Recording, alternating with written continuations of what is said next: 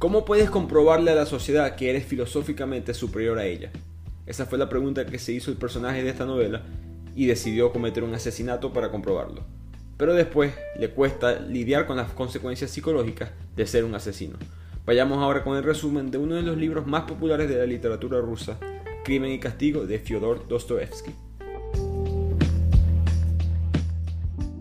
Arrancamos con otro episodio de Bibliotequeando. Como siempre, les habla su anfitrión Ricardo Lugo, arroba bibliotequeando en las redes. Sigan compartiendo la cuenta, dando like, siguiendo, promoviendo el podcast 5 estrellas para seguir mejorando nuestro conocimiento y cultura a través de los libros. También se pueden suscribir al blog de Bibliotequeando donde yo escribo distintos artículos sobre distintos temas de los libros que hacemos en el podcast y otros que no forman parte de esta lista. El link lo encuentran en la descripción de este podcast o en el link de las cuentas de las redes sociales. Hoy les traigo una novela excelente, muy popular, muy respetada, Crimen y Castigo de Fyodor Dostoevsky. Esta novela básicamente trata, como les dije en el intro, de un hombre que decide cometer un asesinato por razones filosóficas y después ese castigo psicológico con el cual tiene que sufrir. ¿no? De ahí viene el, título y mientras hagamos el resumen de la novela vamos a entender que el castigo verdadero no es el castigo judicial, no es el castigo legal, va a ser el castigo interno. Tu mente es la que en verdad te puede hacer miserable eh, en la vida. Y antes de empezar con el resumen, creo que es muy importante que entendamos un poco de Dostoevsky, eh, por qué escribió este libro. El, autor, él, en, los años 1850, en Rusia estaba prohibida la literatura de muchos zares.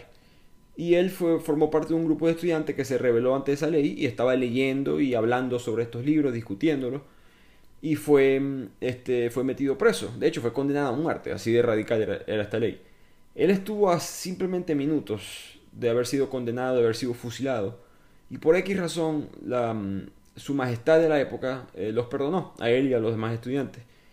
Entonces pasó varios años en la cárcel, pero nunca fue normal después de, ese, de esa experiencia. Él siempre tuvo rasgos, todavía no, no está claro, no había la tecnología, pero tenía algún tipo de enfermedad nerviosa eh, que se empezó a ver en su mente después del arresto, y tuvo ataques de epilepsia muy violentos hasta el día de su muerte. Y, y él murió 30 años después de esto, entonces él sufrió bastante con traumas psicológicos. Y creo que a través de esta experiencia es que él decide escribir este libro. Así que estamos, estamos viendo no solamente la opinión de un gran autor, quizá uno de los mejores de la historia, sino también la opinión de alguien que pasó por algo parecido.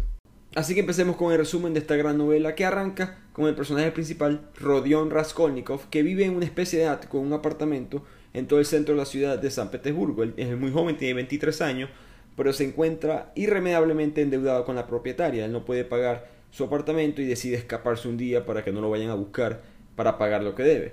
Él está medio muerto de hambre, lleva dos días sin comer y este, lleva ya semanas como alienado, apartado, isolado de, de, la sociedad, muy solitario, solamente pensando con él mismo, no habla con nadie. Y, se nota que es una persona que vive como en una pobreza y miserables condiciones, no solamente, digamos, humanitarias, pero sociales, no, no, no está interactuando con el mundo y está muy deprimido. Tan deprimido que se ha atrasado en sus estudios, dejó de ir a la universidad, etcétera, etcétera, a pesar de ser una persona muy leída. Durante todo esto, el, autor nos muestra que Rodión tiene unas ideas en la cabeza que no estamos claros cuáles son, pero él, teme por él mismo de que quiera hacer un, algún, acto no específico, pero indescriptible. Él sabe que está a punto de hacerlo, pero todavía no sabe qué. También la obra nos los pintan a Raskolnikov, a Rodión, como un joven apuesto, que solamente está usando ropa sucia, ropa vieja, porque no quiere que la gente se percate de él. De hecho, hay una escena que él está en un bus, se va, o un, no un bus, pero una especie de carreta, y se baja y se da cuenta que tiene puesto un sombrero y él dice, ¿para qué tengo puesto un sombrero? La gente se va, a dar cuenta de este sombrero, es muy llamativo, etcétera, etcétera. Entonces él ahorita está tratando de pasar desapercibido por la ciudad. Y caminando sin rumbo por, por todas las calles se encuentra con una anciana prestamista que se llama Aliona Ivanovna. Esta Aliona es una mujer medio famosa en el pueblo, porque tiene un negocio de empeño, más o menos exitosa, pero es muy fuerte con sus clientes. En otras palabras, paga muy poco por las posiciones que ella agarra. Raskolnikov le llega, necesita el dinero, habla con ella, empiezan a regatear varias cosas que él tenía, relojes, etc. Y la tipa, como siempre, le ofrece muy poco dinero y Raskolnikov no le queda otra opción que aceptar. Él sabe, ella sabe más o menos quién es él por su, por su estilo de ropa, por su situación y le dice que, que acepta este dinero, no te doy nada, y Rodión no le queda otra que aceptar. Pero él durante todo esto se fija cómo es su negocio, se fija dónde está la caja fuerte, se fija dónde guarda ella el dinero. Y él se marcha de ese apartamento por alguna razón, él todavía no entiende muy bien, sintiéndose cada vez más agitado y cada vez más ansioso. Entonces, para calmar los nervios, Rodión decide tomarse un trago, agarra un poco del dinero. Él no tiene mucho dinero, pero agarra un poco del dinero que acaba de empeñar y se va por una taberna. A lo que entra, un hombre sabe que él no es un, digamos, un regular, una persona que frecuenta el lugar mucho, y se le acerca. Y este hombre se llama Marmeladov, un alcohólico que decide por X razón contarle la historia de su vida. Entonces, Marmeladov empieza a contar de que fue despedido hace poco de su trabajo debido a su problema con la bebida y que han pasado cinco días bebiendo mucho en extremo y no ha vuelto a su casa todavía. La razón por la cual no ha vuelto a su casa es que le da miedo que su esposa le pegue, que su esposa se, lo enfrente. No, no está culpando a la esposa, su esposa se llama Katerina Ivanovna. Es una viuda de tres hijos de un matrimonio anterior que solamente se casó con él, siente él, para poder mantener a la familia, porque ella quedó un poco destituida.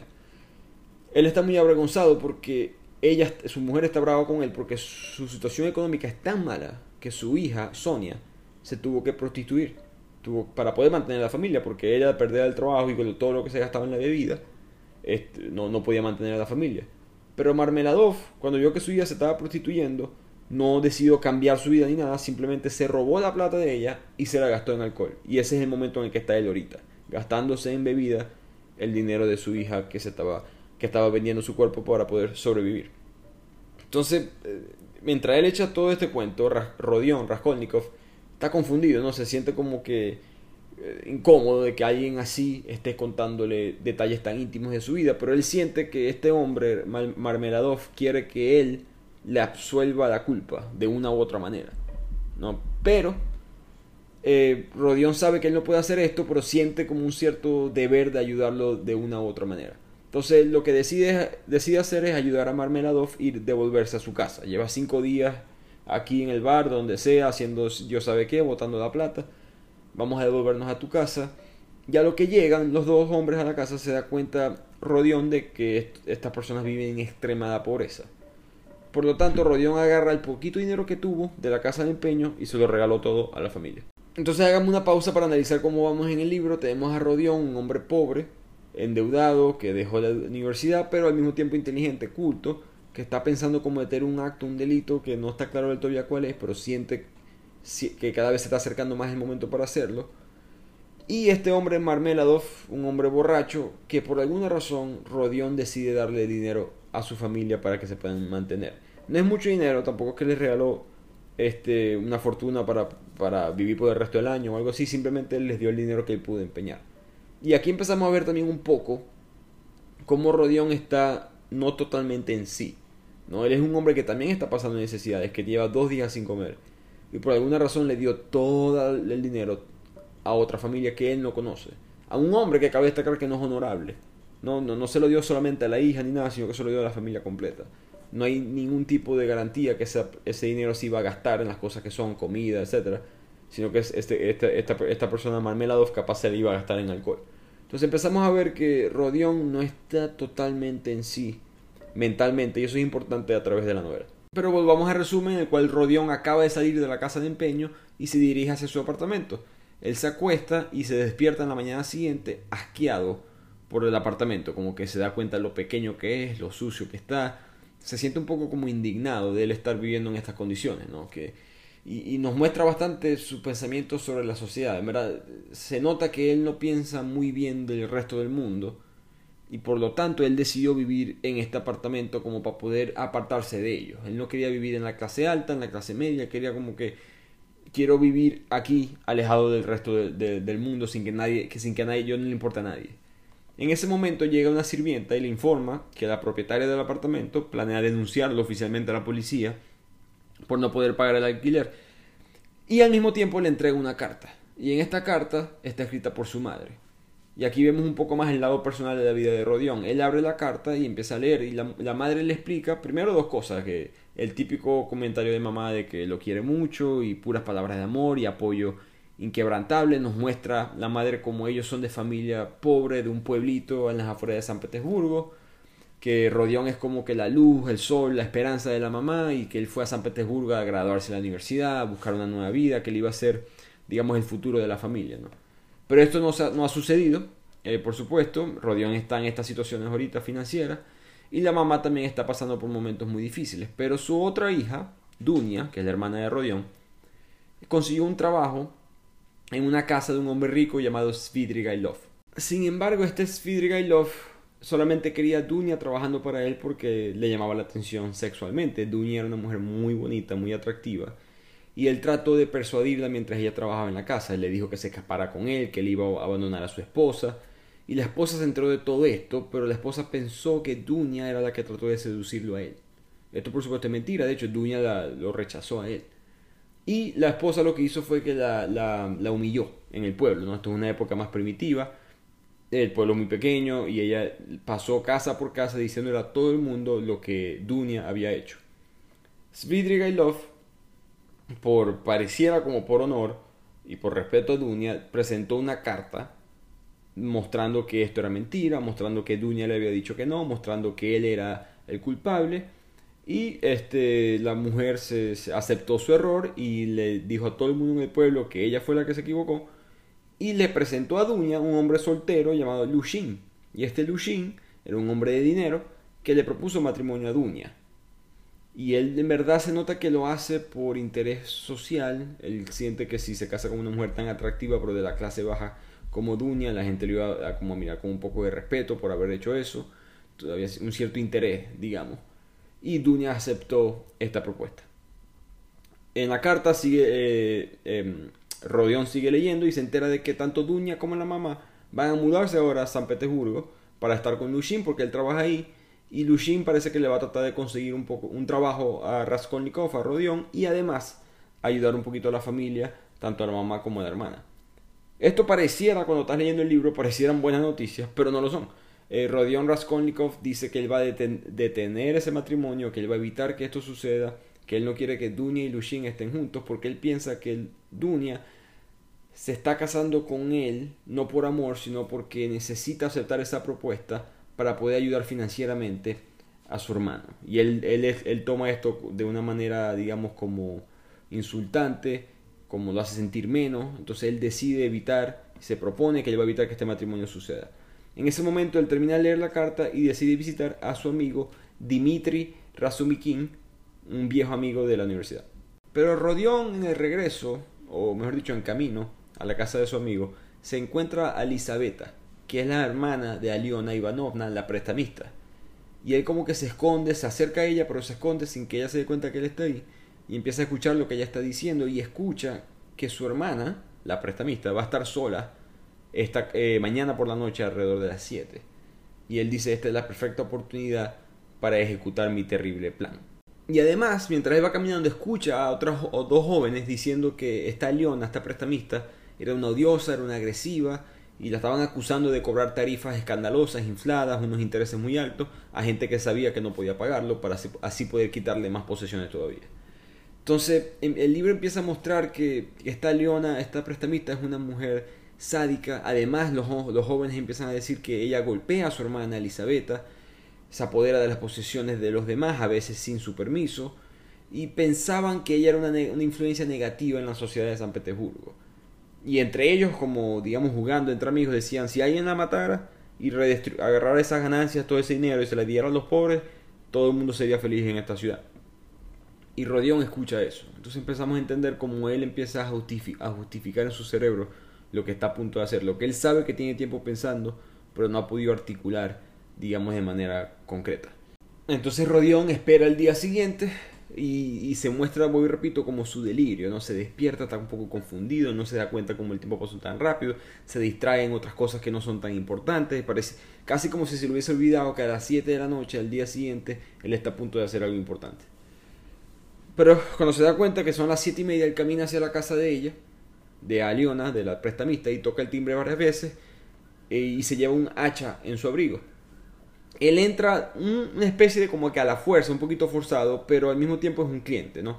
Un cliente en situación financiera precoz, una situación muy difícil y Aliona eh, lo ve un poco extraño, pero al mismo tiempo no piensa que es muy raro porque ella recibe mucha gente extraña en su negocio.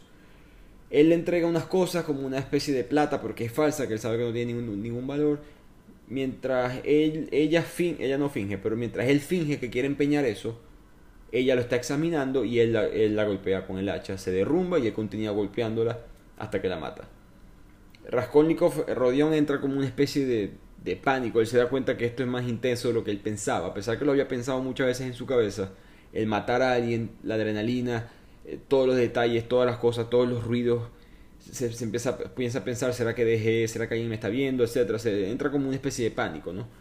Y se, y em, se dirige hacia la parte del fondo, donde está la caja fuerte, los artículos de oro, plata que había recogido la prestamista de otros clientes. Pero de repente escucha unos pasos y se da cuenta que él nunca cerró la puerta. Él entró y nunca cerró la puerta. Por supuesto entra en pánico y entra en mucho más pánico cuando se da cuenta que Lisabetta, la hermana de la prestamista, está ahí parada, horrorizada, mirando el cráneo abierto de su hermana. Ahí mismo Rodion no le queda otra que también matarla a ella. Y este segundo asesinato le pega más a él, porque él había planeado y hasta cierto punto, como habíamos mostrado, él quiere matar a alguien que se lo merezca, ¿no? Pero la hermana no ha hecho nada malo, de hecho es una víctima de esta mujer y no se merecía ser asesinada. Entonces él entra en pánico, empieza a pensar que será que me voy para la policía, confieso el crimen, ya me, me, me pase, crucé la línea, pero como que respira hondo y se da cuenta que ya vamos a seguir con el, con el plan, ¿no? Empieza a limpiar la sangre de su ropa y de repente suena el timbre y escucha a dos personas afuera que eran como trabajadores, gente que tenía una cita con, el con la prestamista. Cuando descubren que la puerta está cerrada, porque ante a lo que él mata a Elizabeth cierra la puerta, ellos van a buscar el portero, bajan hasta abajo a buscar el portero y él decide escaparse. Y se esconden en el apartamento de abajo donde había unos pintores que ya no estaban. Al momento de entrar al apartamento, él ve unos pintores a mano izquierda que están pintando el primer piso. Y cuando él baja ya no están. Se esconden en ese apartamento donde estaban haciendo el trabajo de pintura. Y cuando escucha que la gente se dio cuenta de lo que pasó arriba, él se escapa del edificio. Así que haciendo otra nueva pausa en el resumen, entendamos otra vez dónde estamos. Rodión acaba de cometer el asesinato de tanto la prestamista como su hermana. Él tiene eh, una situación, digamos, incómoda con su familia, que él siente que su hermana solamente se va a casar con una persona de dinero para poder mantener a la familia, para poder mantenerlo a él, que se la está viendo muy fea en San Petersburgo. Eh, regaló toda la plata que tenía, la poca plata que tenía, a la familia de, de Marmeladov, que era el hombre borracho y además está lidiando con una especie de, frenesí mental, una especie de, extrema confusión, en la cual se siente mejor, superior que los demás y al mismo tiempo se siente débil, confundido y no entiende bien las decisiones que le está tomando a través, de a través del libro, a través de su vida. Y cuando Rodión llega a su apartamento después del asesinato, él se queda dormido por mucho tiempo. Cuando al fin se despierta, entra en pánico y siente que está perdiendo la cabeza. Ahora sí él siente de verdad que se está volviendo loco, este, empieza a recordar todas las decisiones extrañas del día anterior, se da cuenta que todas las cosas que robó no las escondió, que las tiene consigo misma en este momento, que no cerró la puerta de su apartamento, que es un ático, no tiene mucha seguridad, que, que cualquier persona pudo haber entrado, si alguien sospechaba que había sido él el asesino, la policía pudo haber entrado al apartamento y darse cuenta que todas las cosas que robó estaban ahí y hubiese sido eh, conseguido culpable. Entonces él, él empieza a preguntar, a dudar y hasta asegurar que la policía ya debe saber que soy yo. Empieza como que a ese pánico de que el mundo está detrás mío, ¿no? Eso es lo que le empieza a sentir. Entonces, mientras él está como que quedándose dormido y volviendo a despertarse, una especie de que entrando y saliendo de la conciencia, él decide esconder los artículos en un agujero oculto que tiene la habitación y se empieza a preocupar a darse cuenta que su ropa sigue manchada de sangre. Y ahí vuelve a quedarse otra vez en otro sueño profundo y delirante. Entonces, aquí estamos viendo en verdad el principio del trauma psicológico del asesinato. Él está perdiendo por totalmente la cordura. Pero por ser un hombre inteligente, él continúa, digamos, en el proceso de recuperarse de esto. Y ahí cuando la sirvienta golpea la puerta, esto no es una sirvienta personal, es una sirvienta como una sirvienta del apartamento completo. Y la sirvienta golpea la puerta y lo despierta y ella le dice que, mm, que hay una carta de la policía que te están buscando. Te están convocando para que vayas a la estación de la policía. Él, por supuesto, es una carta que le da mucho miedo, pero él, voy repito, él, en, medio de su cordura, su inteligencia lo, lo mantiene. Él dice, esta carta tuvo que haber sido mandada antes, o quizás a minutos, horas después de que yo hice el asesinato. No pudieron haber descubierto esto tan rápido. Uno, y dos, si, yo, si en verdad están buscando un asesino en serie como yo, no van a mandarme una carta, estarían buscándome de otra manera. Entonces él decide ir a la prefectura, a la, a la estación de la policía, y a lo que entra, a la comisaría de la policía, él se da cuenta que está siendo demandado por la propietaria del edificio por no haber pagado la renta, que la, que la propietaria lo quiere preso, ya que debe mucho dinero y está muy atrasado en su renta. Rodión empieza a dar una explicación larga y complicada de qué, era lo que había pasado, de que él estuvo comprometido con la hija de la propietaria y que esa relación fracasó, entonces esa mujer todavía le guarda rencor. Esto en el libro da una insinuación que esto no es verdad, pero Rodión simplemente está tratando de explicar un punto de vista, digamos, moral, para que los policías, que son unas personas comunes y corrientes, este, lo perdonen. Y lo, digamos que mitad y mitad lo perdonan y le dicen, si firmas esta carta donde prometes pagar el dinero, vas a ser liberado y te, básicamente estás comprando tiempo. Él lo hizo y, se, empieza a ir, se siente que se esquivó una bala, que nadie sabe que fue él, pero lo que está yéndose, escucha a dos policías discutiendo los asesinatos de Aliona Ivanovna, la prestamista, y Elisabetta, la hermana. Cuando él escucha esto, se desmaya. Él se desmaya y se recupera rápidamente, pero por ese desmayo, al escuchar eso, él se siente convencido que ahora la policía sabe que él fue el que lo hizo. Entonces continuamos viendo ¿no? el, punto del libro, como les dije al principio, el castigo no es lo que haga la policía, el castigo va a ser tu mente, aquí la mente le sigue jugando juegos, él se desmayó y ya, cualquier el policía no va a saber que él se desmayó por eso, simplemente se desmayó por, por X razones, le falta comida, el tipo es pobre, le falta agua, etc. Pero él de una vez asume que, todo, que todos los ojos están en él y que todo el mundo sabe y, esa culpa no, lo deja vivir normal, ¿no? Entonces, eh, Rodión empieza a caminar por las calles y sus pensamientos lo empiezan a llevar a un mundo que no existe. Los policías, él piensa que los policías ya están en su apartamento registrando su habitación, que para eso fue que lo llamaron a la comisaría para en verdad poder registrar la casa, etc. Pero cuando llega a su casa no hay señales de nada, no hay ningún intruso, todo está exactamente como él lo dejó. Y él decide ir a ese hueco donde escondió las, cosas que le robó a la prestamista y buscar un lugar más seguro para guardarlos. Él sale y lo consigue una especie de roca muy grande en un terreno como abandonado, un patio que está desierto. Levanta la roca y la roca por naturaleza forma un hueco en la, en la tierra. A lo que levanta esa roca, queda en ese hueco y ahí él guarda las posesiones, las cosas que él se robó. Entonces ahí se empieza a sentir un poquito más relajado porque siente que ya no hay evidencia por lo menos en su apartamento, que lo conecten al crimen. Entonces, después de esconder la evidencia, o una de las principales evidencias de, del asesinato, él decide ir a visitar a su amigo Dimitri Razumikin, que era lo que le había planeado antes del asesinato. Cuando él lo visita, era un amigo de la universidad, otro estudiante, y le pide trabajo como trabaja, eh, buscando enseñarle a otros estudiantes. Él quería ser una especie de tutor. Razumikin le dice que no, que tengo un trabajo como de traducción para una, editorial, que de hecho era hasta mejor trabajo, pero Rodión dice que no, lo rechaza y empieza como a discutir un poco y se va.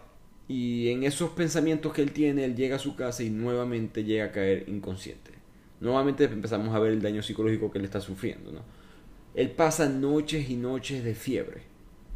Eventualmente solamente sobrevive porque la sirvienta y su amigo Dimitri lo alimentaron, lo cuidaron todos esos días y le entregan a él un dinero que le había mandado su mamá y le explican que Sametov, una persona que trabaja en la policía, había ido a visitarlo.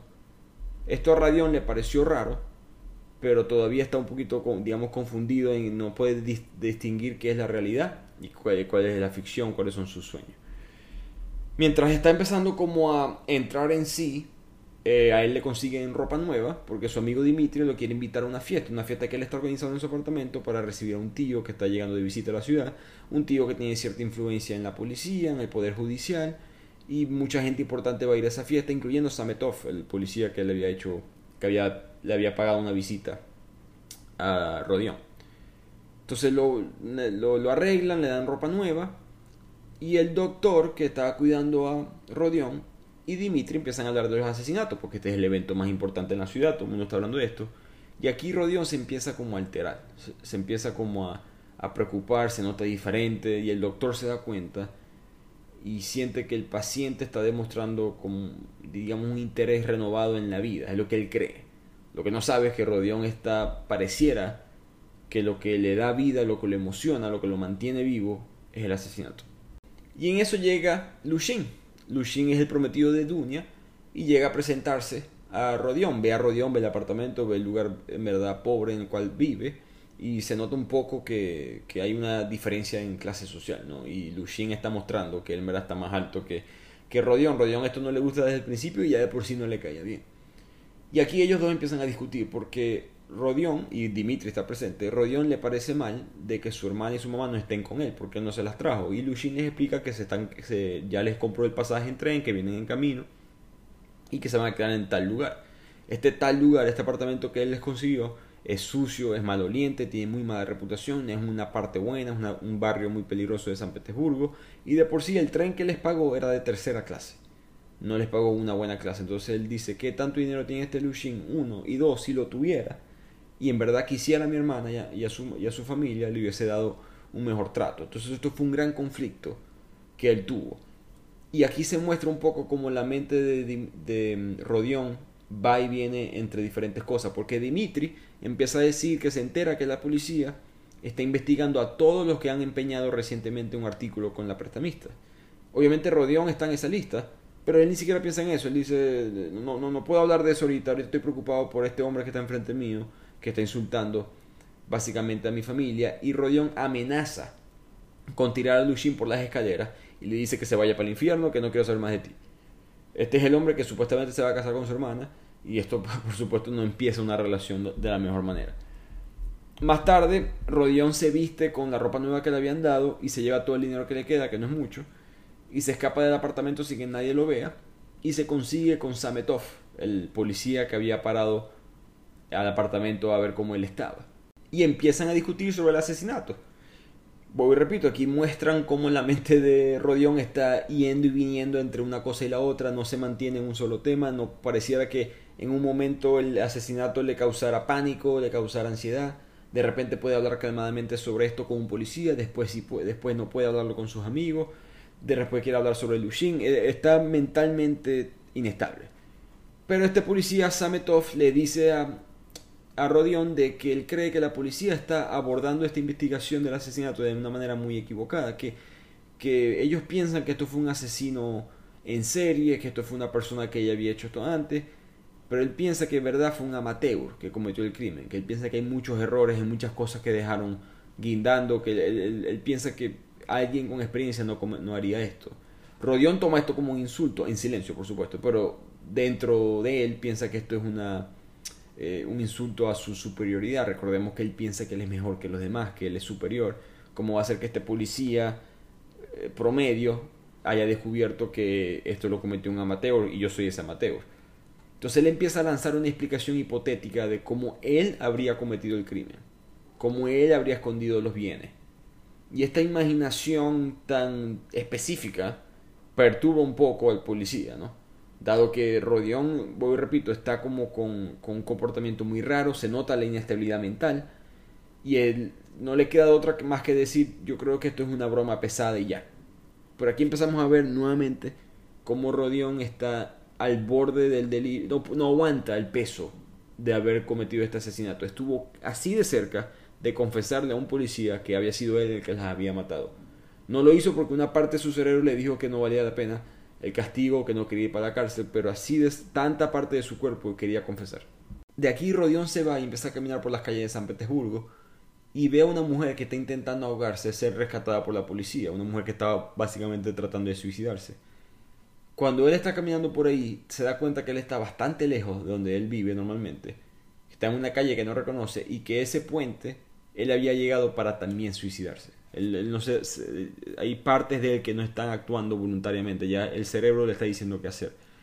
Él se disgusta con él mismo, siente asco, pena de que él pensó en suicidarse, porque esto, esto lo hace ver a él como que inferior. ¿Cómo va a ser que tú no puedas lidiar con el asesinato? Los hombres grandes de la historia pueden cometer estos crímenes y saben que ellos están por encima de los demás, entonces si vas a ser superior que los demás tienes que poder lidiar con esto. Entonces él empieza a caminar por alguna razón hacia la estación de la policía y en ese proceso se da cuenta que hay un accidente de tráfico. Un hombre borracho se tropezó y cayó debajo de un carruaje y uno de estos caballos lo pisó y resultó gravemente herido. Y este hombre era Marmeladov, aquel alcohólico que Rodión había ayudado anteriormente. Entonces Rodión al reconocerlo le pide a los demás que lo ayuden a cargarlo para llevarlo a su casa. Cuando llegan a esa casa, Su mujer está furiosa, había estado preocupada pensando que le había pasado algo, posiblemente pensando que había caído otra vez en el alcohol, pero se da cuenta que ahora está al borde de la muerte, está frustrada, no sabe cómo va a pagar el funeral y Rodion la vuelve a ayudar. En este momento, por cierto, nos damos cuenta que la, esposa de, Marmeladov, Caterina, tiene tuberculosis porque está tosiendo todo el tiempo sangre. Entonces es una escena muy fea porque el apartamento es pobre, no, la ropa es pobre, la comida es pobre y total y absoluto, absoluta tragedia. ¿no? El, hombre de la familia que es alcohólico está muriendo. La mujer, que no era la mejor madre del mundo, cabe destacar, y no era tampoco la más estable, está, em, está en una crisis mental. Se nota que está también lidiando ahora con viendo a su esposo morir enfrente de ella. Su hija está prostituyéndose para poder pagar las cuentas y los demás hijos van a quedar recogiendo los pedazos de, de todo esto. ¿no? Entonces Rodion como que ve todo el caos, ve todo lo complicado que es, que es esta familia y da otra vez dinero para que puedan pagar el funeral y se va.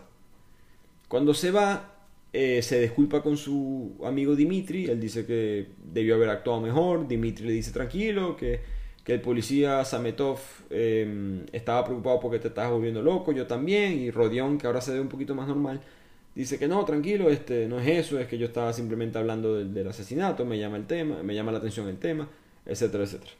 Cuando llegan a la casa de Rodión, están sentados dentro del apartamento su mamá y su hermana. Se abrazan, pero Rodión, por alguna razón, otra vez cae en shock y se desmaya. Y el autor en el libro muestra esta escena, creo, para demostrar que no importa cuando ya parece que Rodión está a punto de ser normal, ¿no? De poder superarlo, de estar hablando, de ser parte de la sociedad otra vez, de repente algo pasa que le recuerda lo que él se ha convertido, ¿no? Un asesino en serie y colapsa, pues su cerebro no puede en verdad aguantar, hay una especie de disonancia cognitiva entre el concepto de que él es mejor que los demás, es superior, es una buena persona inteligente y la desconexión entre eso y lo que acaba de hacer. Y ahora Rodión se recupera de su desmayo y tiene en su apartamento a su mamá, a su hermana, a la sirvienta y a Dimitri. Y todos están un poco incómodos, no, nadie entiende muy bien qué es lo que le está pasando a él. El mismo Rodión creo que no entiende totalmente qué es lo que su cerebro no, no, no puede procesar. Eventualmente Rodión le dice a su hermana Dunia de que no se puede casar con un tonto como Lushin. Él amenaza diciendo que, que si ese matrimonio continúa, él no la va a aceptar a ella como hermana. Y Dimitri trata de bajar los ánimos diciendo que todo este comportamiento que es muy extraño para la familia de Rodión, que nunca lo ha visto así, que es en parte por la fiebre, que se está recuperando la enfermedad, que no ha comido bien, todas estas cosas, ¿no? Buscando, digamos, como que comprar un poco de tiempo. Eh, la mamá, este, obviamente se quiere quedar con su hijo, o sea, bueno, si está enfermo, entonces yo me quedo con él pero Dimitri piensa que eso no, que él no pueda, que ella no puede hacer eso porque su hija Dunia tiene que ir para los alojamientos, para, los, para ese apartamento feo que le, que le guardaron, que le apartaron, que tiene muy mala reputación, reputación, perdón. Entonces Dimitri, como buen amigo, ofrece que él cuida a Dunia y a la mamá, que él se queda con ellas o por lo menos las acompaña, perdón, hasta ese lugar, con el propósito de que estén eh, a salvo, con la condición de que Rodion vaya a visitar al doctor Sosimov, el mismo doctor que Dimitri le había conseguido antes. Cuando se empiezan a ir, Dimitri se da cuenta de que Dunia es una mujer muy bella, muy hermosa, y en voz alta le, básicamente le proclama su, su amor a ella. Pero el problema es que Dimitri estaba tomado, estaba un poco borracho cuando proclamó su amor por ella. Y ella, por supuesto, una mujer que está comprometida, está a punto de casarse. Entonces Dimitri se disculpa, se siente avergonzado por su comportamiento. No es mentira lo que siente, sí siente amor por Dunia pero se disculpa y no quiere que ella se sienta incómoda ahorita porque él se da cuenta que su, amigo Rodion no tiene ahorita las habilidades mentales para estar lidiando con su familia y sabe que él va a tener que quizás aguantar un poco de ese peso. Durante todo esto, el doctor llega, visita a Rodion, le sigue pareciendo que está bien, entre comillas, y le parece un poquito intrigante que se siga preocupando tanto por esos asesinatos. Eh, pero vuelvo repito, nadie sospecha de él, todo sigue dentro, entre comillas, normal, a excepción dentro de la cabeza de Rodion, donde todo es un caos. Y de repente Rodion recibe una carta de parte de Lushin, diciéndole que él va a ir esta noche a visitar a su mamá, a su hermana, en otras palabras, a su futura prometida y su futura suegra, y que él no quiere que Rodion esté ahí. Que si él está ahí, la boda se cancela, y esto por supuesto tiene implicaciones financieras para él y para el resto de la familia. Lushin le dice a Rodion de que él es un borracho, que lo trató muy mal en su apartamento, que su apartamento está sucio y que además le regaló todo su dinero a una hija prostituta del borracho. Eso, eso le pareció curioso a Lushin que le esté dando dinero a una mujer que vende su cuerpo eh, por lo mismo. Entonces todo esto, eh, por supuesto, lo, toma muy mal Rodion. Y al mismo tiempo el libro nos muestra cómo la mamá está en ese hogar temporal con su hermana y está muy preocupada por el estado mental de su hijo. Pero dentro de toda esta preocupación, la mamá y la hermana empiezan a darse cuenta de que este Lushin quizás no es el mejor hombre del mundo, ¿no? Empiezan un poco a abrir los ojos y darse cuenta, Rodion quizás tiene razón, a pesar de que está lidiando con todos estos problemas, estas enfermedades, ellas no saben que es un asesino, por supuesto, pero que está lidiando con sus problemas mentales, él quizás tiene la razón sobre Lushin. Mira este hogar temporal que nos puso, esto está muy feo. Mira el ticket del tren que nos mandó. Mira cómo trató a, nuestro, a, a mi hermano, dice Dunia todas estas cosas, la carta, como que varias cosas ya empezaban a no encajar con él. Y de aquí el libro pasa al apartamento donde está Rodión con Dimitri. Y los dos están en verdad hablando entre amigos, Rodión un poco burlándose de Dimitri, de, que se enamoró un poco de su hermana y tal, pero no hay ningún tipo de problema entre los dos. En eso Dimitri le recuerda a Rodión de que hey, tus objetos que tenían valor sentimental, ¿te acuerdas de esa cosa que empeñaste la primera vez en casa de esta tipa que mataron? Esas cosas tú las puedes recuperar, solo tiene la policía hoy en día, ¿no? Y Rodión se da cuenta y se empieza a pensar que eso fue un error de él, porque él no fue a la policía a recuperar esas cosas. No, él se imagina que otros mm, cientos de otras personas tenían cosas empeñadas con esta mujer, con la prestamista, y fueron a la policía a recuperarlas, porque él no iría. Si él es uno de los pocos que todavía no ha ido, eso quizás se va a ver mal. Entonces él le dice a Dimitri, sí, vamos a, a recuperar eh, mis cosas. Por supuesto, Dimitri no sabe que Rodión es el asesino, pero Rodión está pensando todo esto internamente. Cuando van caminando por la calle, Dimitri entra al apartamento de un amigo del que se llama Porfiri. Y este Porfiri tiene dentro de su apartamento a Sametov, el policía. Y aquí Rodión, que está acompañando a Dimitri, se como que recula y se siente un poco como nervioso, se deja de reír porque venía echando broma con su amigo. Y aquí se entera de que este Porfiri es el nuevo magistrado que se va a encargar de investigar los asesinatos. Entonces Rodión rápidamente prende su cerebro otra vez como en la parte del intelecto, bloquea todo lo demás por lo que está pasando y empieza y empezamos, empezamos a ver de verdad cómo Rodión es tan inteligente. Él empieza a decir que vino a buscar un reloj que le pertenecía a su padre, que él se lo empeñó a Aliona Ivanovna, la víctima de este asesinato. Porfiri dijo, ah, yo tengo tiempo esperándote. Tú eres el único que no ha venido a reclamar sus cosas. Entonces, esto de una vez le da una advertencia a Rodión de que de una vez se da cuenta que este Porfiri sospecha de mí, ¿no? Y creo que va a empezar a jugar conmigo. Rodión piensa en confesar y acabar con todo, pero decide lo contrario. Y aquí los hombres entran en una, una conversación muy interesante, quizás la mejor parte del libro, pero esa es simplemente mi propia opinión, porque es muy filosófica. Son dos hombres muy inteligentes. Porfiri a través del libro vemos como es una persona también muy educada y Rodión, a pesar de su locura, es una persona muy culta. Entonces empiezan a discutir el entorno en el cual las personas afectan los tipos de, delitos, de, delitos que cometen. ¿no? Porfiri dice, ello, eh, Rodión, tú eres Rodión Raskolnikov, ¿no? Tú, leí, tú escribiste un libro sobre las teorías de la criminalidad dos meses antes de este asesinato. Y Rodión, que apenas se acordaba de ese artículo, empieza a hablar sobre sobre el mismo, diciendo que, bueno, yo lo que quería decir con ese artículo es que hay dos tipos de personas, las ordinarias y las extraordinarias. La gente común no tiene el derecho a infringir la ley, la gente común tiene que respetar la ley, las ordinarias. Mientras que la gente extraordinaria tiene derecho a delinquir, a romper la ley.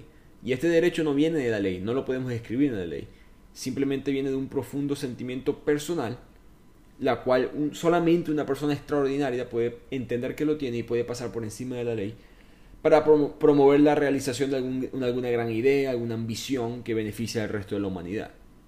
en el artículo él, argumenta que los grandes hombres y mujeres de la historia, bueno dice hombres en verdad el artículo, pero aplica para ambos, eh, hombres y mujeres de la historia no están sujetos a las leyes normales. Ellos, ellos se sienten obligados por alguna moral más arriba de la nuestra y tiene que actuar acorde. Y da el ejemplo de Napoleón Bonaparte y como si él hubiese sido, si él hubiese respetado las leyes, él no hubiese logrado lo que logró, que al final hay que invadir, al final hay que romper la ley. El, el, artículo termina diciendo que la gente común solo puede reproducir su propio ser común, mientras que la gente extraordinaria tiene la capacidad de cambiar el mundo. Porfirio, escuchando todo esto, que ya él sabía el contenido, se pregunta si Rodión en verdad se considera este tipo de persona, la última, la extraordinaria, y quizás por eso, eh, o mejor dicho, quizás este es el argumento que esta persona tuvo para cometer este crimen, porque en verdad no había evidencia que había sido alguien por dinero, en verdad el robo estuvo muy mal hecho, no le encajaba a Porfiri que esto hubiese sido algo eh, quizás personal, y encajaba más esta teoría de que alguien simplemente quiso hacer algo entre comillas, extraordinario. Y Rodión se da cuenta de que Porfirio está preguntándose esto, entonces él aclara de que él no se ve a sí mismo como una persona extraordinaria, que no es, él no es ningún Napoleón. Y Porfirio le pregunta, ¿no piensas que una persona extraordinaria también sufriría bastante como resultado? Por supuesto insinuando, porque Porfirio ya sabe de los daños mentales que está sufriendo, se ha enterado a través de Dimitri, a través de los policías, que él se ha desmayado, que está lidiando con cosas. Y Rodión le dice que, que el sufrimiento y el dolor son necesarios para las personas inteligentes y profundas. Entonces eso queda ahí, queda eso como que ese signo de interrogación entre los dos. Y Porfiri vuelve al tema de los artículos que él empeñó. Le pregunta a Rodión si recuerda a los pintores que estaban abajo el día que él fue a empeñar. Y esto fue una trampa. Recuerden que los pintores estaban ese día trabajando en, el, edificio el día que él fue a matar a la prestamista. Y, y Porfiri sabía esto. Él sabía que no habían pintores tres días antes cuando Rodión había ido a empeñar su reloj. Entonces le, le puso esta trampa para ver si Rodión caía. Rodión no cayó. Voy y repito, un hombre inteligente también. Y Rodión le dice que no, que yo no, no había ningunos pintores por en ese apartamento, que no se recuerda nada. Recuerda a una u otra persona caminando por ahí, vecinos, etcétera, pero nunca a unos pintores. Entonces toda esta conversación es muy, es muy tensa porque estamos, todo sucede alrededor de otros policías y alrededor de Dimitri, pero solamente Rodión y Porfiri saben qué es lo que está pasando. Rodión sabe que este policía, este Porfiri, sabe quién soy yo. Porfiri piensa por lo menos que yo soy el asesino. Y él sabe que yo sé eso. Igualmente Porfiri entiende de que Rodión es el asesino y que este Rodión sabe que yo soy el único que sabe que él es el asesino. Entonces hay mucha, este, esta escena es bastante tensa en la cual están el asesino y el policía uno frente al otro, sabiendo quién es quién, pero sin poder hacer nada al respecto.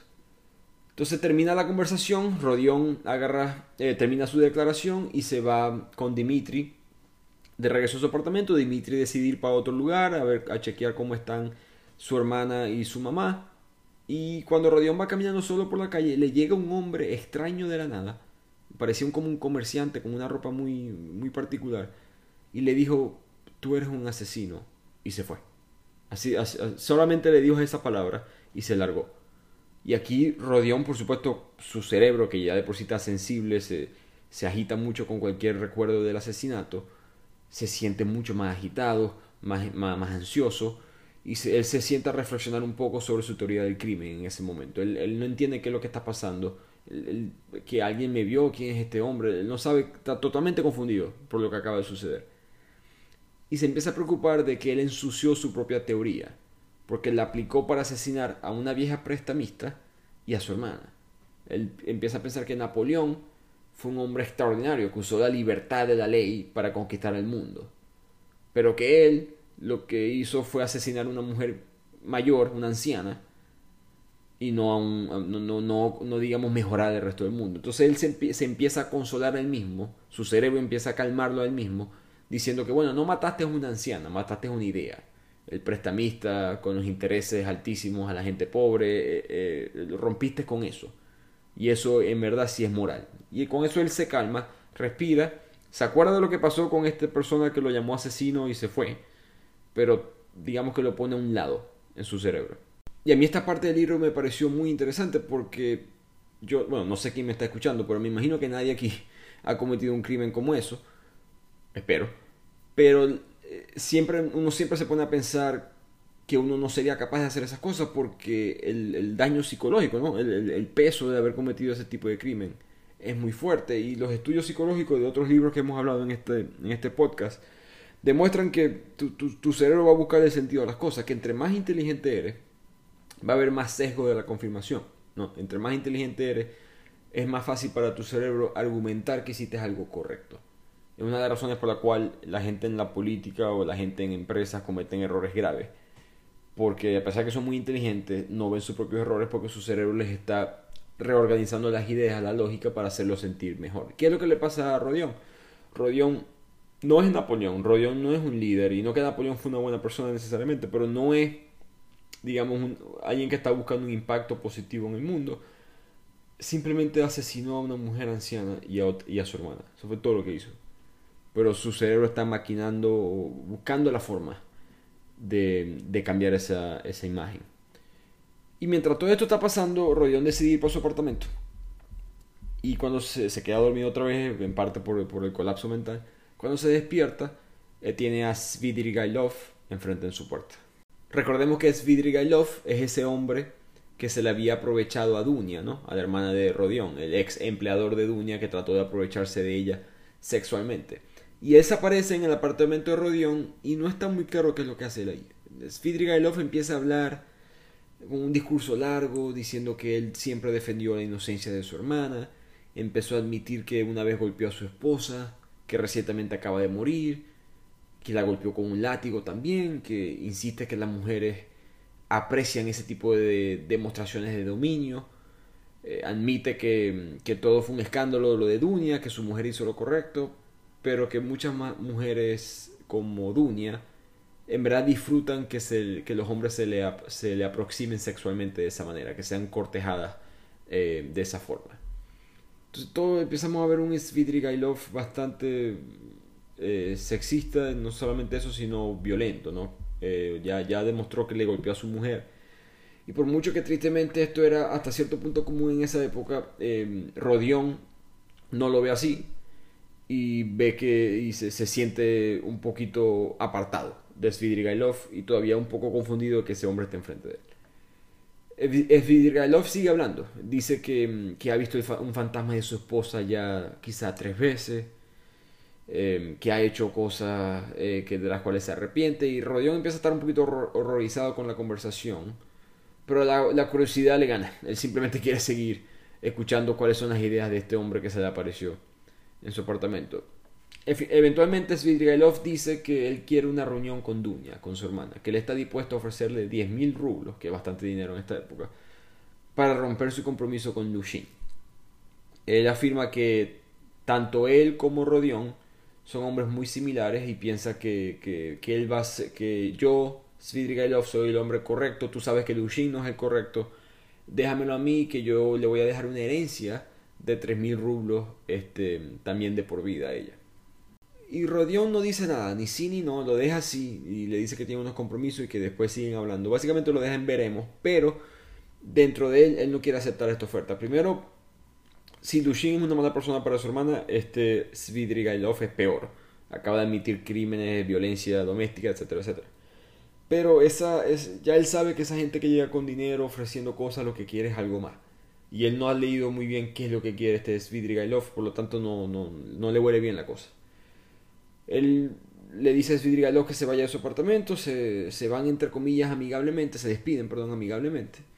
Y de aquí eh, va a reunirse con su amigo Dimitri, que tienen que ir a esa cena en la noche en la cual se van a ver eh, la, su, su, hermana Dunia, su mamá, Dimitri, Lushin y él. Esta es la, la, cena que Lushin había mandado la carta diciendo que no quería que, que Rodion estuviera ahí. Cuando llegan a la cena, Lushin, que está presente, la madre y la hermana lo calman y le dicen tranquilo, que queríamos hablar, si vamos a hacer familia, etcétera, etcétera.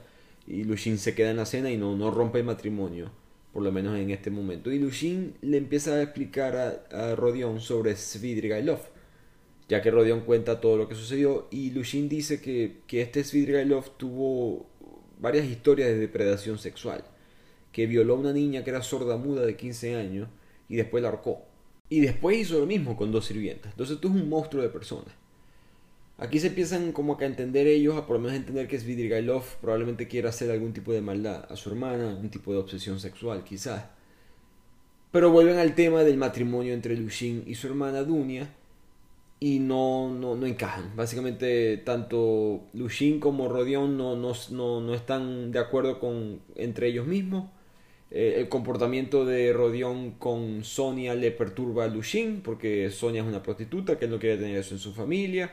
eh, eh, se caen insultos y básicamente Dunia le dice que él no puede tratar así a su hermano y, y se acaba el compromiso. Y aquí Lushin decide vengarse de Rodion y de Sonia. Rodion se va de la cena y va a visitar a Sonia. Cuando llega, ahora que él está, digamos, entre comillas, más sobrio, un poquito menos intenso, ansioso mentalmente, queda aún más impactado por las malas condiciones en las que ella vive. ¿no? Recordemos, esta es la hija de Marmeladov, el borracho que, que murió en el accidente de tráfico, y ahora quedó con una madre que es inestable mentalmente, ella como prostituta y dos hijos más en la casa que son muy jóvenes.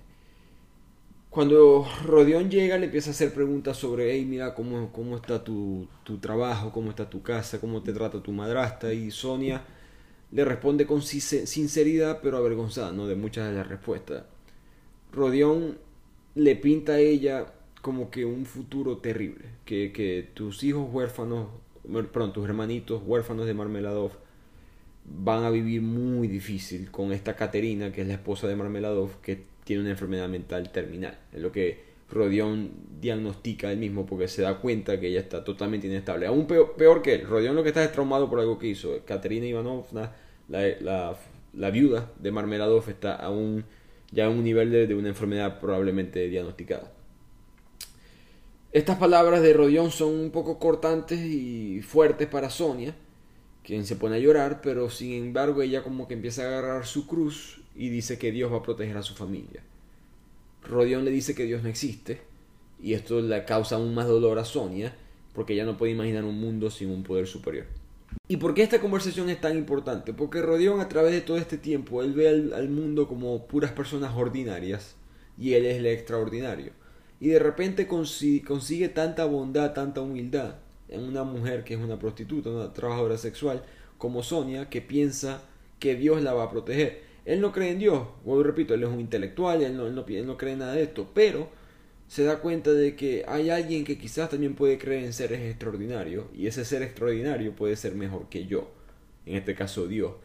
Y Rodion toma como que, digamos, un paso atrás en cuanto a eso y empieza como a tener una conversación muy, un momento muy hasta incómodo con, con Sonia, se la besa, le besa los pies, le dice que, que, que él sí está inclinando ante todo el sufrimiento humano, que Sonia es una excelente persona y Sonia, que a pesar de que le chocó un poco Rodión por haber insultado a Dios, eh, nota un poco como la bondad de Rodión. Y Rodión le dice que, necesitan que ellos dos se unan, digamos como una especie de pareja, pues que, ambos han transgredido, que ambos han, ambos han rompido la ley. Rodión no dice cómo, pero que él ha rompido la ley y que hay razones para las cuales ser optimista en el futuro. Eh, Rodión ve a Sonia como una escapatoria, como una mujer que, que por su fe ella siempre va a poder mirar hacia adelante. O sea, eh, Rodión, su problema es menor comparado con el de Sonia. Sonia tiene problemas peores. Y Sonia, por poder creer en Dios, digamos, consigue una paz mental. Él no tiene eso. Entonces, él admira eso en Sonia. Y eso es una parte interesante del libro, como Rodión, el intelectual en que soy, soy mejor que todos los demás. De repente alguien que él consideraría normalmente lo más ordinario de todo, ¿no? Una prostituta que cree en algo que no existe, por lo menos desde el punto de vista de Rodión eh, le, abrió los ojos sobre algo. Entonces él le hace prometer a Sonia que, lo va a visitar mañana y que le va a revelar quién mató a su buena amiga Elisabetta, porque Sonia era amiga de la hermana de la prestamista. Entonces Sonia sabía del asesinato, por supuesto. El problema es que durante toda esta conversación que ellos estaban teniendo en el apartamento de al lado, en una pared muy fina donde todo se podía escuchar, estaba sentado Svidrigailov. Por supuesto, ni Sonia ni Rodion saben esto pero el, libro lo deja eso así, nosotros sabiendo como el, leyente de que esto es lo que está pasando.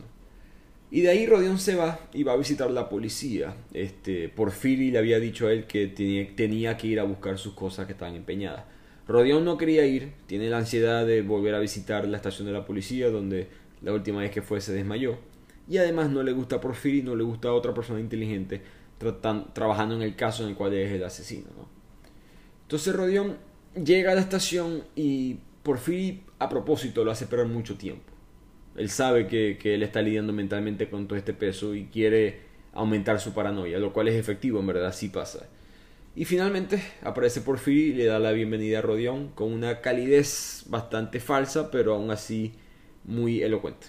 Como pueden ver, Porfiri es uno de los personajes preferidos de la novela, un hombre muy inteligente muy, y me, me, pareció muy, muy rápida la manera en la cual decidió que Rodion era el asesino.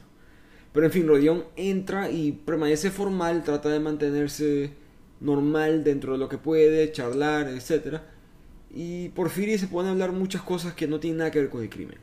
Ah, habla de teorías abstractas, cosas que no tienen ningún tipo de conexión con lo que está pasando y él, Rodion no aguanta la presión y pierde la paciencia y le dice a Porfirio que deje de hacer juegos, deje de jugar juegos conmigo, que si me vas a arrestar como sospechoso de este crimen, hazlo ya, pero no voy a permitir que un hombre como tú se me ríe en la cara. Este como que estallido lo sorprende a Porfirio que dice que no, no, tranquilo, yo no, yo, eh, más bien en mi experiencia el enfoque siempre es darle al sospechoso tiempo para pensar. Yo no estoy tratando de hacer nada contigo, yo no pienso que tú eres el asesino ni nada. De hecho, yo quiero ayudarte. Pero Rodión le dice, yo no quiero tu ayuda y no, no quiero saber nada. Eh, yo, yo, me, voy a ir de aquí. Justo cuando Rodión se está yendo, Porfirio le dice que él tiene una sorpresa en la otra habitación. Y cuando va a abrir la puerta de esa otra habitación, Porfirio se entera, le llega un asistente y le da nueva información diciéndole que uno de los pintores que estaba en ese día en el edificio acaba de confesar el asesinato. Y aquí tanto Porfiri como Rodión quedan conmocionados, quedan confundidos ambos, porque obviamente Rodión sabe que él fue el asesino y Porfiri sabe que Rodión es el asesino. Simplemente estaba jugando juegos con él.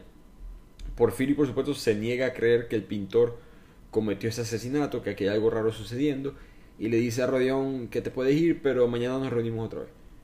Rodión vuelve a su apartamento y en el camino se encuentra el extraño ese de la calle que lo había acusado de ser el asesino. Y ese hombre le dice que yo iba a ser la sorpresa que estaba escondida en esa habitación de Porfiri. Entonces entendemos que es lo que Porfiri estaba haciendo. Porfiri quería hacer que Rodión confesara. Le íbamos, Porfiri seguramente le pagó a este hombre, un hombre común y corriente, de la calle, que caminara y mira, dile a ese hombre que está ahí, que es Rodión, dile que él es un asesino y vete y ya, no haga más nada. Y después cuando volviera, eh, Rodión a hablar con él, iba a tener a ese hombre en el cuarto. De esa manera, Rodión pensaría de que este hombre sabe del asesinato de una u otra manera y que ya, ya ha sido capturado. Para suerte de él, esto no, esto no pasó porque este pintor, por alguna razón, ha confesado que mató a la prestamista y su hermana, que por supuesto no lo hizo. Este hombre que era la trampa que Porfirio tenía puesta para Rodión se le se disculpa con Rodión, que, ya sabe que él no es el asesino, que ya sabemos que es el pintor y, se va.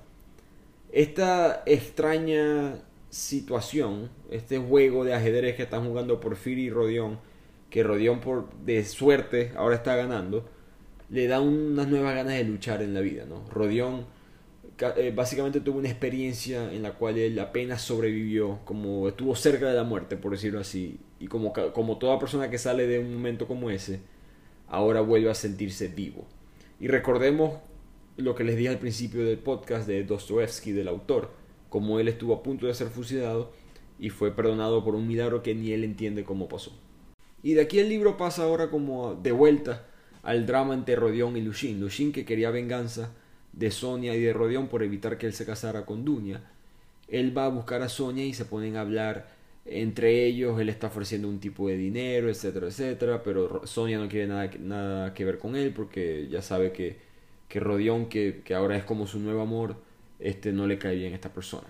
Nuevamente empezamos a ver la honestidad de Sonia a pesar de ser una mujer prostituta, que creo que es un mensaje que, que el autor Dostoevsky no, voy a decir sin querer queriendo, porque pasa muy desapercibido, pero creo que es un mensaje que le está mandando en el libro. Entonces esta reunión se acaba ahí, no hay, no hay muchos entre Lushin y Sonia, y de ahí se pasan ellos al funeral de Marmeladov. En este funeral, digamos, es como una cena después del funeral. Eh, llega Lushin y él empieza a acusar a Sonia enfrente, enfrente de todo el mundo de que ella se robó 100 rublos que después de su reunión él se le desaparecieron 100 rublos y que fue ella el que, el que la robó. Entonces Sonia, que está puesta en una posición incómoda, ella dice, ok, revísame los bolsillos si quieres, yo no tengo esos 100 rublos. Cuando le revisan los bolsillos, ella tenía un billete de 100 rublos. Entonces Lushin dice que la va a meter presa, que es una criminal, que este, este era, aquí vemos el plan que tenía Lushin para poder arruinar ya una familia que ya estaba arruinada. Pero por suerte estaba Leseviatnikov, un amigo de Lushin que estuvo presente en la reunión original de Sonia y estaba presente ahora en el funeral. Y él dio un, dio un paso al frente y esto fue algo honorable de parte de él porque Lushin era como una especie de jefe para él. Y él dijo que Lushin era un hombre malvado de mala reputación y que fue testigo de cómo Lushin metió el dinero en el bolsillo de Sonia en la reunión anterior, que básicamente planeó todo esto. Lushin lo niega, pero Rodion se para y dice que lo que pasó aquí fue que Dunia rechazó a Lushin. Y Lushin está tratando de usar a Sonia para hacerme pagar a mí lo que le hizo Dunia a él. Aquí esto encaja con el resto de, las personas que están en el funeral. Y Lushin se va, le arrojan un vaso, se, va en desgracia básicamente del lugar. Y esto es una, imagen muy fuerte porque estamos hablando de un hombre en teoría de respetado o digamos de la, de la clase alta de la sociedad yéndose de un funeral de la gente pobre eh, en desgracia. Y en todo este caos, Rodión aparta a Sonia y le pregunta que si ahora quiere saber quién mató a su amiga. Y le dice que, lo mire de cerca, que, que, que mírame bien a los ojos para que sepas básicamente quién mató a tu amiga ella se aleja de Rodión porque empieza a entender qué es lo que está pasando. Y Rodión se siente ahora como que abrumado porque, voy repito, él ve demasiada ternura en Sonia. Sonia está como que impresionada de que alguien puede hacer esta maldad y para Rodión esto no fue tanta maldad, para él esto fue algo normal. Entonces se, se apiada de la bondad de Sonia. Ella, a pesar de que está llorando y traumada y se siente un poquito eh, abrumada con lo que se acaba de enterar, ella le dice que aún así ella lo quiere y que promete que nunca lo va a abandonar, que te, va te acompañaré hasta la prisión en caso de que sea necesario en Siberia. Entonces, pero sí le pide que por favor me deje una explicación de por qué asesinaste a mi amiga. Y aquí Rodión le cuesta explicar qué es lo que está pasando. Él da, da, excusas de que no fue mi pobreza, fue la ideología, fue, fue mi crianza y entre más veces se explicaba él mismo, más vacío se, sentía, como que más malas eran sus explicaciones. Llegó al punto que, no, no, supo qué explicarle a Sonia. Y, esto es una parte curiosa del libro, porque entendemos que él se siente superior a los demás, pero le, le, le cuesta a él quizás admitir eso. No, le, cuesta a él eh, admitir que, que, que, ve a los demás como inferior, porque creo que al decirlo en voz alta lo hace ver un poco absurdo especialmente por el crimen que él acaba de cometer. Pero entendemos que esa fue la razón verdadera, que todas las excusas baratas que él trató de dar de la pobreza, de que tenía hambre, todo lo demás, no eran eso, era simplemente su forma de ver la vida. Y entonces aquí vemos como una luz al final del túnel para Rodión, porque ahora todo este peso que él cargaba encima de que soy un asesino y no se lo puedo decir a nadie, se ha ido un poco, porque ahora se lo dijo a Sonia. Entonces pareciera que será que ahora Rodión va a poder lidiar mentalmente con lo que con lo que él se ha convertido, un asesino, un monstruo de cierta manera. Y en este momento llega Svidrigailov, que también está en el funeral, y había escuchado todo lo que estaba sucediendo entre Raskolnikov y Sonia, entre Rodion y Sonia. Él le, dice una palabra clave, una palabra muy parecida a lo que él le había dicho a Sonia, y aquí ahora Rodion se entera de que alguien más sabe que yo soy el asesino, y no solamente alguien más, sino una persona que ahorita es un enemigo mío. Y Rodion, por supuesto, entra en un poco de pánico y entiende que lo que está tratando de hacer es Vidrigailov. Si él sabe que él es el asesino, ¿para qué me lo dice? Si en verdad quiere justicia, hubiese ido para la policía. Él lo que quiere es a Dunia, mi hermana. Entonces lo amenaza, eh, Rodion amenaza a Svidrigailov y le dice que si vuelves a hacerme, a decirme algo, le dices algo a alguien o, o llegas a tratar de hacer algo con mi hermana, yo te voy a matar. Él no es una persona que se considera un asesino. Recuerden cómo él piensa eh, filosóficamente sobre lo que él hizo. Pero Svidrigailov no sabe eso, es lo que él piensa. Él debe saber que yo, estoy, yo soy capaz de asesinar otra vez. Y aquí Svidrigailov empieza a hablarle de historias fuertes a Raskolnikov, a Rodion, que es que no, no, para mí personalmente no estoy claro si lo hizo para asustarlo o simplemente estamos viendo también la mente de otra persona que está lidiando con su propio castigo que es el caso de Svidrigailov, que empieza a contar de todas las cosas que le hizo a su mujer, de las cosas que de esa niña de 15 años que violó, de otras mujeres que también violó, y aquí Rodion nuevamente se ve aterrorizado, horrorizado con ver de verdad la maldad verdadera enfrente de él. El Svidrigailov eventualmente se va y busca a Diuna para contarle el secreto de su hermano. Él le dice a ella que él mató a esas dos mujeres. Diuna no le cree, pero se siente muy confundida, porque ella también sabe el estado mental de su hermano y empieza a dudar de muchas cosas. Svidrigailov le dice, mira, yo no le voy a, yo voy a perdonar a tu hermano, yo no voy a ir a la policía ni nada, solamente tienes que casarte conmigo, Dunia. Dunia intenta salir corriendo de la habitación, porque esto pasa en una habitación privada entre Svidrigailov y Dunia, porque Dunia este, había acordado hablar con él, porque ella no estaba tan segura de que Svidrigailov este, en verdad había tratado de hacer estas cosas. Recordemos que sí, se, se le había tratado de aprovechar sexualmente anteriormente, pero simplemente fue verbal, no fue más nada. Y él fue el que admitió que ella no cometió algo malo a su mujer, que fue lo que la hizo perdonar y que la, entre comillas la sacó de la pobreza porque esto fue lo que hizo que ella la presentaran con Lushin este ahora en San Petersburgo. Por supuesto, Svidrigailov no toma esto bien porque no, no, ve que Dunia no quiere responder, no quiere decir que sí a casarse con él. Y él básicamente le dice, te voy a violar y te voy, te, te voy posiblemente a matar. Si no me dejas, este, si no te casas conmigo, voy a revelar además la culpabilidad de tu hermano en los asesinatos. Y aquí Dunia saca un arma que ella tenía, que había visto en la habitación, que ella tenía guardada, y lo apunta. Lo acusa de, disparar, de matar a su esposa Marfa, como ella había sospechado hace mucho tiempo.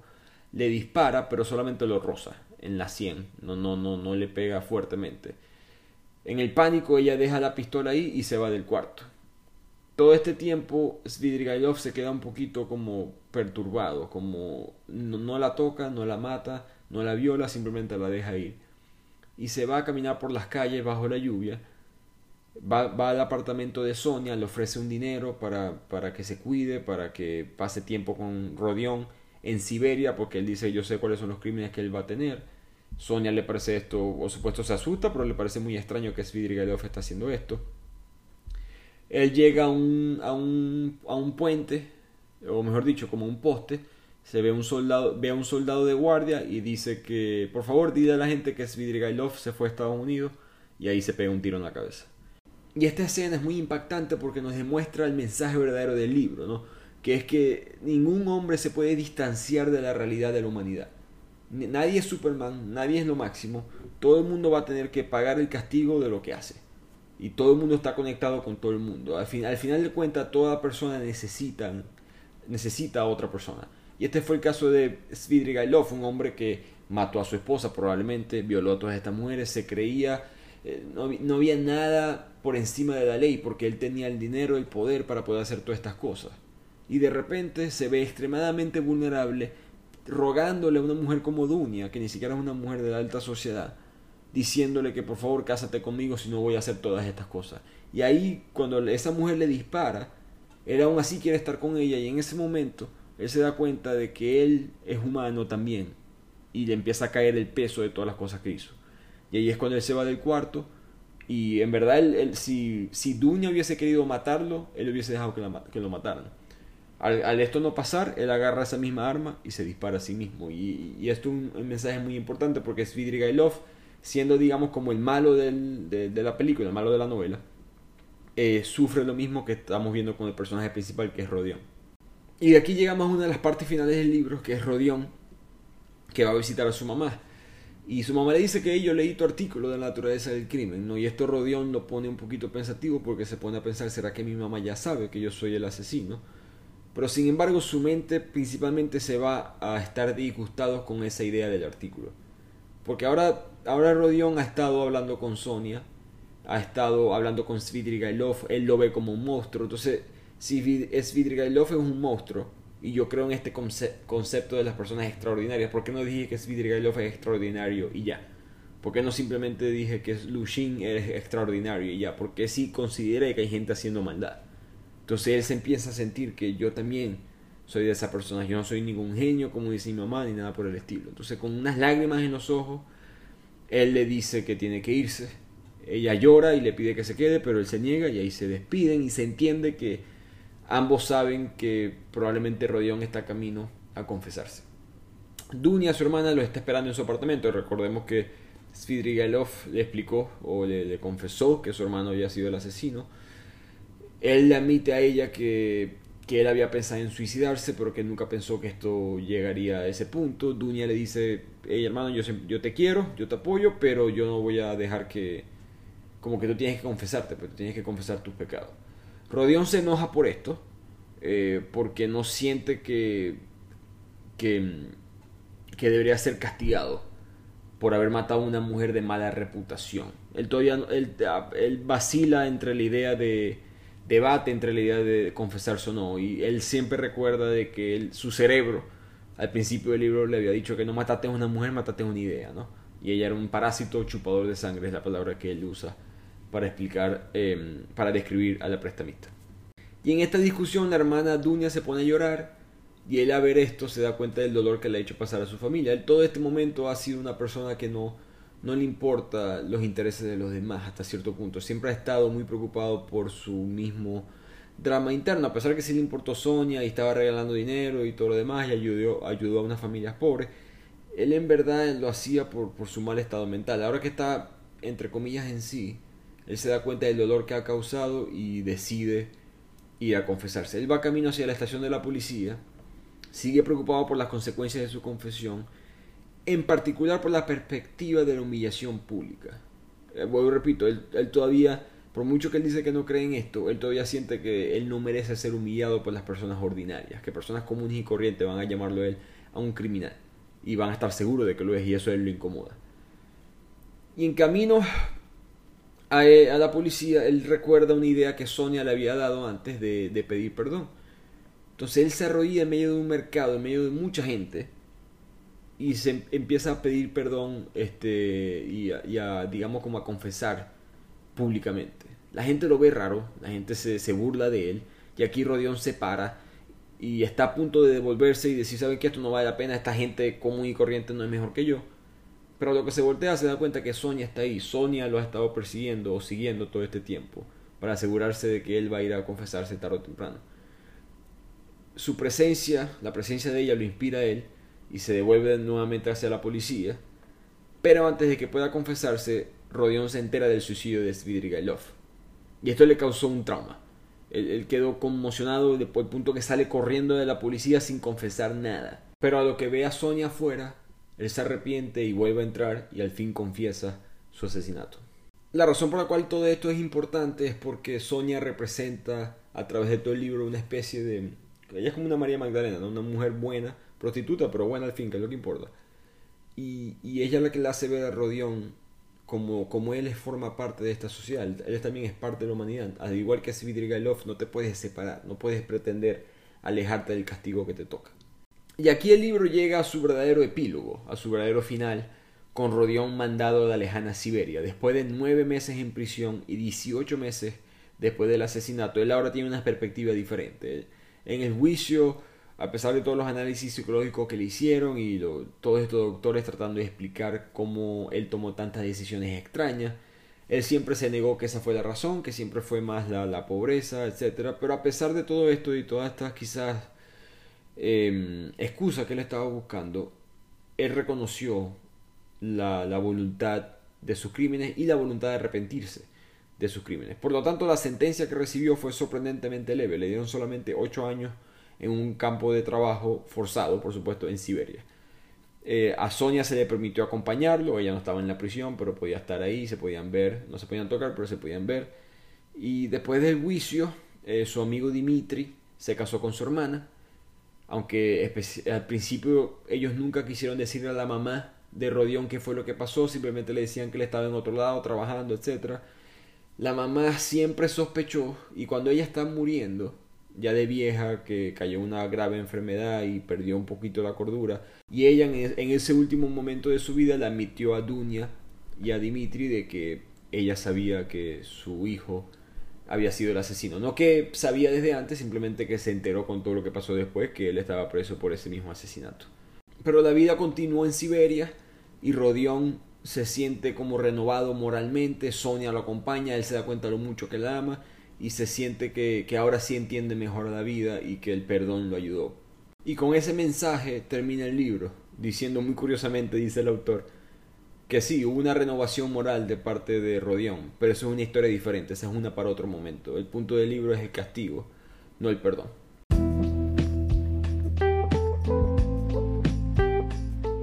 Y así concluimos el resumen, largo resumen de Fyodor Dostoevsky, Crimen y Castigo. Excelente libro, excelente historia. Como les dije al principio, es un libro de, para mí inspirado en lo que Fyodor Dostoevsky tuvo que superar en la prisión cuando él pensó que le iban a fusilar.